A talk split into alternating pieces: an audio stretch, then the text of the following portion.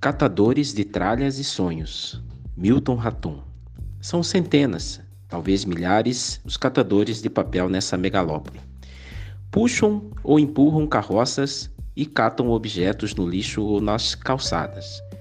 É um museu de tralhas variadas, restos de materiais para construção, papel, caixas de papelão, embalagens de inúmeros produtos e até mesmo objetos decorativos, alguns belos e antigos, desprezados por algum herdeiro.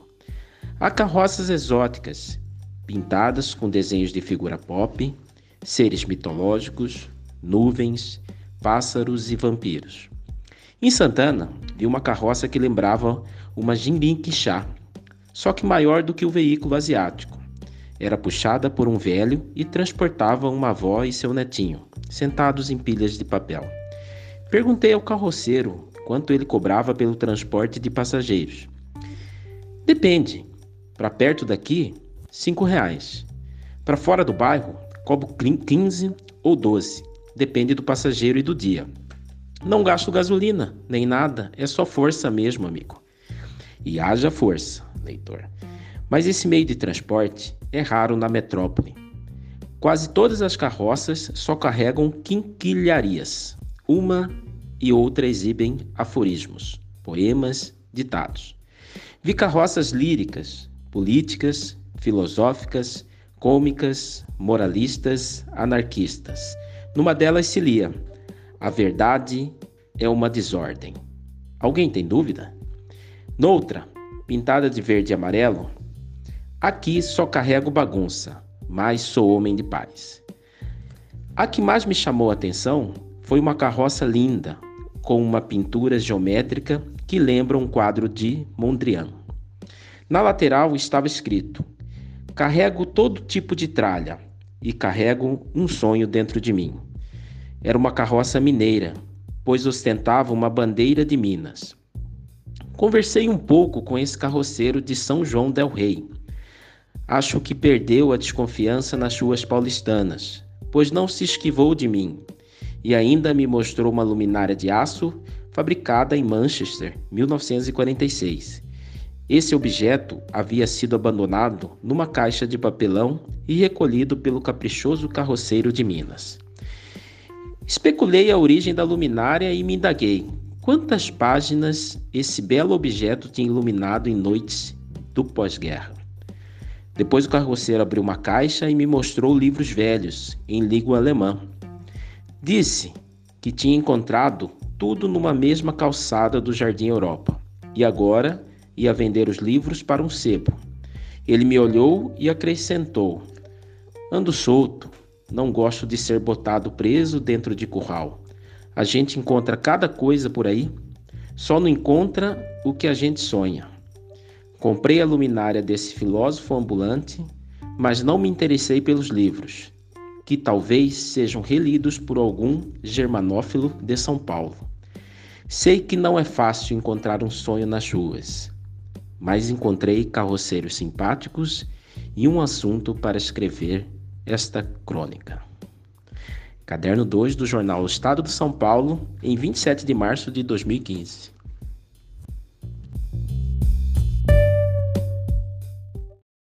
Olá, eu sou Gisley Monteiro e vou ler a minha crônica que tem como título O Reencontro.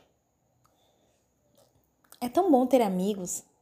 Muitos autores escreveram e escrevem sobre esse tema amizade. É um tema que não se esgota nunca, caminha atrelado à vida social. O que impressiona na amizade é que o valor dado a ela é imensurável. Desde criança, somos estimulados a valorizar a amizade, pois quando cometemos um erro ou uma malcriação, as primeiras punições são tirar, por dias ou semanas, aquilo que a criança mais gosta. Não vai brincar com o seu amigo.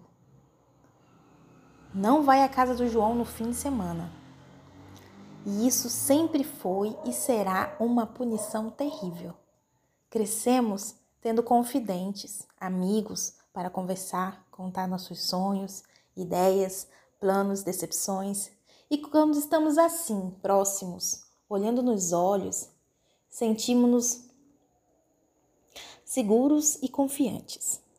Demonstramos afeto por meio de abraços apertados, beijos afetuosos, carinho, admiração, cuidado e valor àquela pessoa que nos dá momentos de sua vida.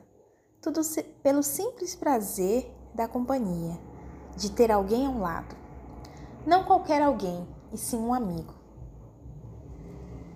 O escritor Rubem Alves afirma que, para descobrirmos se uma pessoa é amiga, precisamos fazer o seguinte teste: ficar em silêncio junto a ela e, se o silêncio causar desconforto, incômodo ou mal-estar, então essa pessoa não é amiga, pois silêncio entre dois amigos gera comunhão, cumplicidade, tranquilidade. Lembro de um amigo, o Augusto. Eu o conheci na adolescência. O pai dele era milico, então nunca parava muito tempo em um mesmo lugar. Todavia, desde que nos conhecemos, criamos um vínculo de amizade muito grande. Lembro que ele ia para a minha casa para procurarmos insetos no jardim. Eu tinha muito nojo. Ele não. Pegava aranhas, sapo, gafanhotos e outros tantos bichinhos. Um dia me disse: Vou te ensinar a pegar os gafanhotos mas sem machucar as patinhas deles. Acabei topando porque ele estava muito empolgado. Um dia ficamos no jardim uma manhã inteira procurando gafanhotos.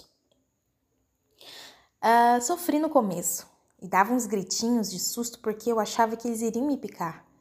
Mas finalmente eu aprendi a pegar os gafanhotos. Divertíamos-nos com bobeiras, assistíamos filmes comendo pipoca ou Deitávamos na varanda de pés para cima e contávamos histórias. Na maioria das vezes, uh, lendas ou outras histórias que ouvimos dos filhos dos pescadores que moravam na rua de baixo. Momentos divertidos que carrego na memória. No entanto, chegou o dia em que a família do Augusto precisou partir para outro lugar. Com o tempo perdemos contato. Os anos passaram e a vida foi seguindo seu curso. Em um determinado tempo, nos reencontramos nas redes sociais. Foi uma alegria, retomamos a conversar. Ligações, mensagens e mais mensagens. E finalmente, depois de 12 anos, a circunstância ou o acaso propiciou esse reencontro. Foi assim, por acaso. Eu estaria de passagem na cidade dele uh, no dia seguinte. Pensei, por que não? No impulso, liguei marcamos de nos reencontrar. Fiquei feliz, animada com o reencontro, mas depois nervosa. Tinha se passado muito tempo, não éramos mais os mesmos. E uma coisa é conversar por mensagens ou por telefone, e outra bem diferente é estar frente a frente. Talvez não deveria ter marcado. Ah, passei a viagem pensando e se a gente não tiver assunto? Ou e se ele aceitou apenas por educação? Se for constrangedor para ambos? Esses pensamentos ficaram em minha mente. Mas a gente se dava tão bem, nos divertimos tanto e nunca faltava assunto para conversarmos. Era tarde para remarcar. Já havíamos combinado. Creio que a saudade, o desejo de revê-lo, me manteve convicta e fiquei ali, em frente ao hotel, às cinco da manhã, expectante. São engraçados esses momentos de espera, pois quando desejamos muito algo, parece que o tempo não passa, tudo vira uma eternidade. Ali parada, passei por três estágios. Primeiro, a euforia. Depois, a reflexão, relembrando coisas do passado, sorrindo sozinha. Por último, a agonia, já eram cinco e doze e ele não chegava. Mas falou que iria, ligou dizendo que estava indo. E por que não chegava? Deve ter dormido. Capaz que me esqueceu. Ou pensou melhor. Enquanto ficava com esses pensamentos, o sol, o céu já estava claro. Demorei a notar por causa da tempestade interna. Então, ele chegou, estacionou acenou para mim. Também estava meio nervoso. Deu um sorriso daquele de quem acaba de acordar. Tadinho, era muito cedo. mas era o horário que eu poderia. Aproximei-me do carro e entrei. Olhei em seus olhos e suavemente me estreitei em seu abraço. Foi um abraço tão apertado, sabe? Daqueles assim, bem firme afetuoso, que me aqueceu naquela madrugada gelada de janeiro. O tempo foi esquecido, estávamos nós dois ali de novo, juntos, e o meu coração se encheu de carinho. Tocava em seu cabelo a todo momento para sentir a realidade do reencontro. E ficamos ali conversando, perguntando, respondendo, rindo, zoando e dando muitas voltas pelas avenidas até acharmos um café aberto. Escolhemos uma mesa bem afastada e sentamos um em frente ao outro. Olhar novamente em seus olhos, de um castanho quase avelã, e aquele sorriso calmo, a voz firme, porém afetuosa, e aquela pinta na bochecha esquerda, do mesmo jeito de quando criança. Só o cabelo, que mudou bastante. Ah, tudo aquilo era tão bom. Aquela sensação de estar ali com meu amigo novamente, depois de tanto tempo, era tão extasiante que fiquei boba. Tanta coisa para contar um ao outro, porém, olhando para ele ali, sentado, com cara de sono, me fez lembrar da infância e das nossas travessuras. E falamos disso. Foram sorrisos e muitas gargalhadas. Foi melhor do que imaginei. Aquela comunhão que o Rubem falou ainda estava lá. Mesmo após 12 anos de ausência, eu ainda tinha meu amigo ali. Naquele café que eu nem lembro o nome. Gostaria que o tempo fosse eternidade. Mas quando se quer mais tempo, ele não nos é proporcionado. Então ele passou depressa demais. O tempo voou e veio a despedida. Precisava partir e o até breve quase que não foi dito. Eu o beijei afetuosamente e depois veio o abraço da despedida e ficamos assim, abraçados, por um bom tempo. Não sei quanto tempo foi, apenas fiquei ali quietinha, armazenando na memória a cena, aqueles laços até então afastados pelo tempo distantes e rompidos, estavam estreitos novamente, entrelaçados, uma ligação invisível, inexplicável, a amizade.